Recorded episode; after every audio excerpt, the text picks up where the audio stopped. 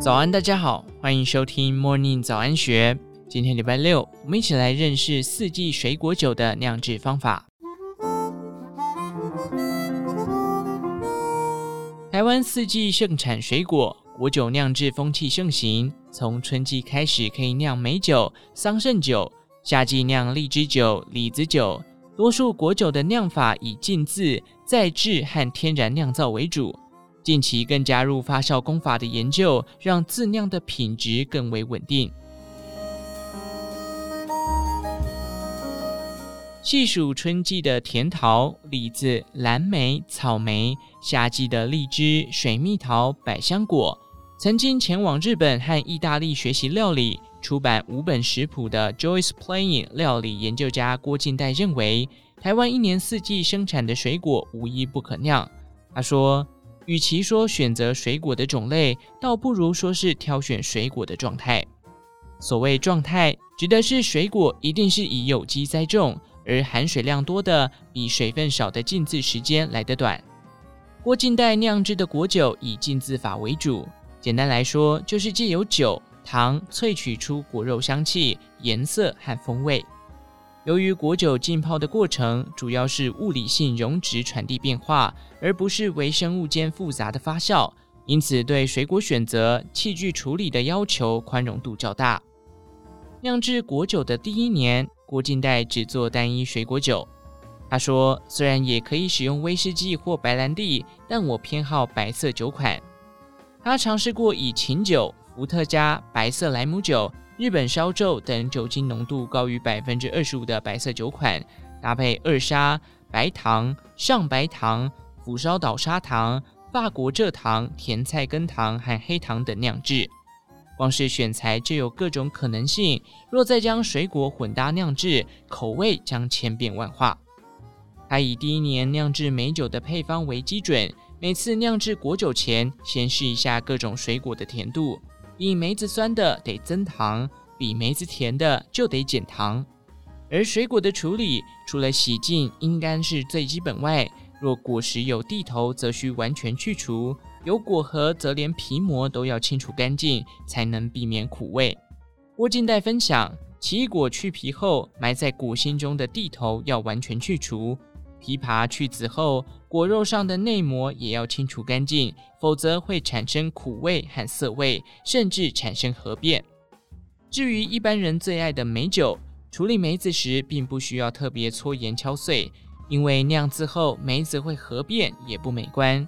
果实比较密集的浆果类，比如桑葚、覆盆梅等，因果实多不易晾干。郭晋代表示，通常都是以高粱酒浸洗后直接酿制。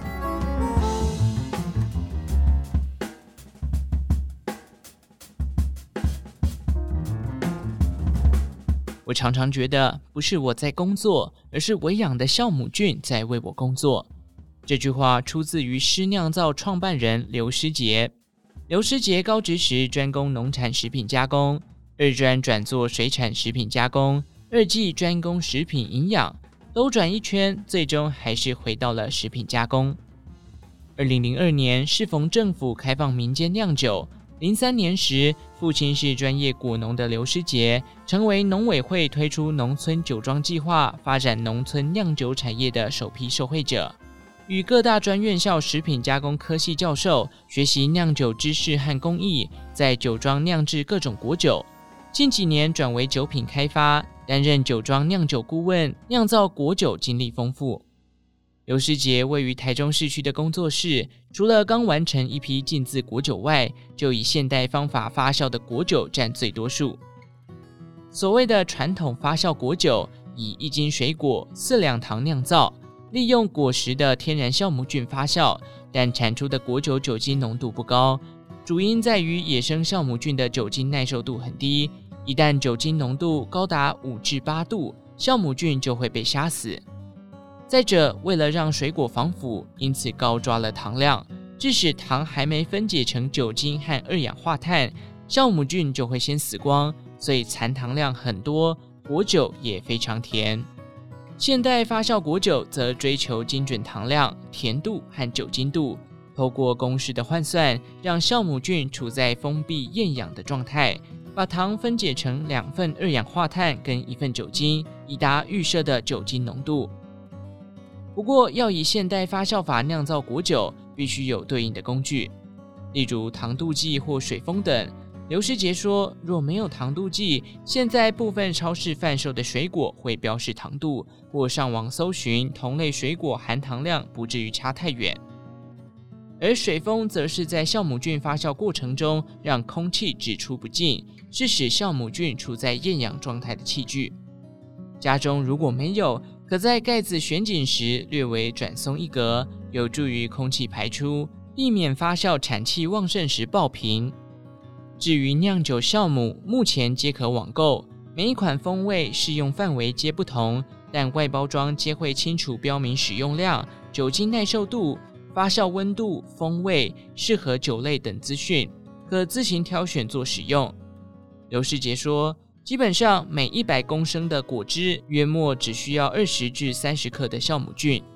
混合好的发酵果实液，如果固体果实多，则只要填装至六分满。若是以果汁为主，则可填装至七八分满，最好放置在室温二十五度的环境发酵。气温若太高，可以开冷气降温。根据刘师姐的经验，若是温度保持在二十五度，约莫发酵二至三周，等到糖全部消失即可。若温度低至十八至二十度，则约需发酵一至两个月。台湾坊间流行的阿嬷级酿造果酒配方，一斤梅子四两糖，是利用水果果皮上有天然酵母菌，经糖喂养后会自然发酵成果酒。但天然酵母菌能产生的酒精浓度不高，在发酵过程中存在控温、杀菌变因，会让醋酸菌或杂菌入侵，进而转变成醋或腐坏，往往会让果酒酿造功败垂成。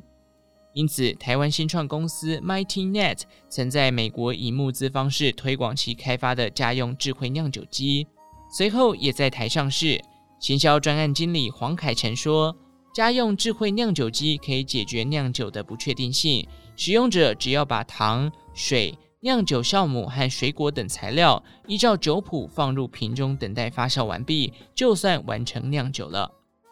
王凯成说：“基本上除了榴莲之外，所有的水果都可以做发酵果酒，只是风味好或不好。水果尽量避免选用果胶多的，比如柑橘类。果胶多的水果在发酵过程中会产生甲醇，影响风味。而含水量少的水果，比如甜桃、梅子等，除了适合以浸渍法制作果酒外，也可加入几乎等比的糖量，先行糖渍法。”利用渗透压的方式萃取出之后，再混合冷开水、酿酒酵母等酿造。为了符合初阶使用者需求，这台酿酒机配备了三种红金的酿酒酵母，可以依照不同风味口感选用。王凯成说，红色包装酿酒酵母可产生较多的气泡，酿制类似香槟类口感的水果酒，适合搭配白葡萄、黄色奇异果等。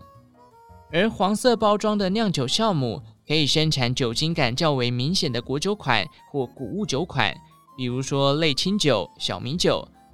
而蓝色包装酿酒酵母则是各种水果类果酒皆适宜，发酵速度也较为快速。发酵完毕的果酒可以连瓶放入冰箱中冷藏超过六小时，等酵母菌沉降之后，将瓶中上层的果酒抽取出，放入耐压塑胶瓶中。底层的沉淀物舍弃不用，如此重复次数越多，果酒的风味也会越纯净。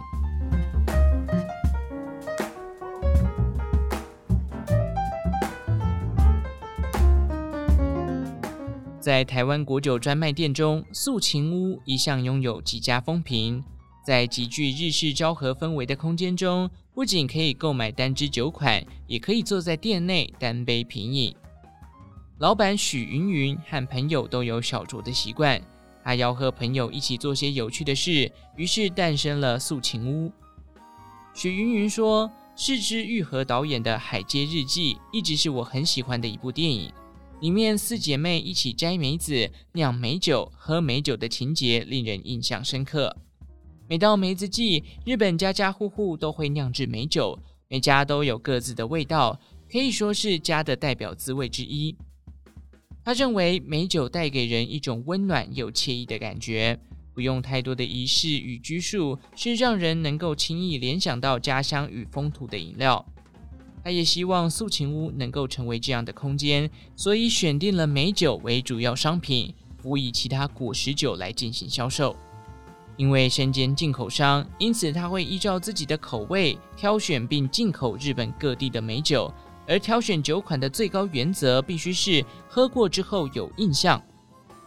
虽然一般人会认为美酒风味就是酸酸甜甜，风味差异不大，但实际上许云云会以不同的基酒。梅子品种甚至产地等差异，让每一款美酒喝来都有明显的区别，让消费者能够更容易分辨自己是否喜欢这个味道。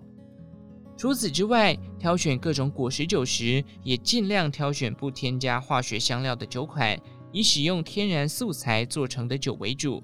若是第一次来到素琴屋，建议可以试试素琴屋的销售冠军酒款，来自鹿儿岛的小鹿梅酒。小鹿梅酒是以鹿儿岛当地产的新鲜梅子，浸泡于最高等级的新鲜萨摩玉黄金千贯酿造的小鹿本格烧酎中。特殊的玉烧酎香气令人耳目一新，酸甜中却有个性，搭配冰块浓醇适中，风味让人难忘。以上内容出自《金周刊》一三八一期，详细内容欢迎参考资讯栏下方的文章连结。最后提醒您。饮酒过量有害身体健康，喝酒不开车，安全有保障。祝福您有个美好的一天，我们下次再见。